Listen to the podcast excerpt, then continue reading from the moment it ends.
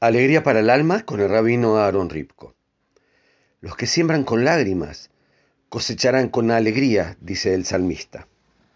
Las lágrimas vienen acompañadas de una acción, la siembra. No me siento a llorar.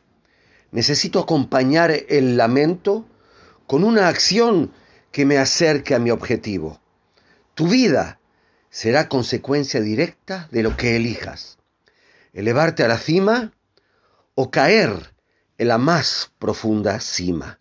En tus manos, en realidad en tu corazón y en tu mente, tienes lo necesario para que tu elección te permita transitar por el camino APA, por el camino que te lleva a la alegría para el alma. Rabino Aarón Ripko, esto fue parte del capítulo 6 del libro APA, Alegría para el Alma, recientemente publicado.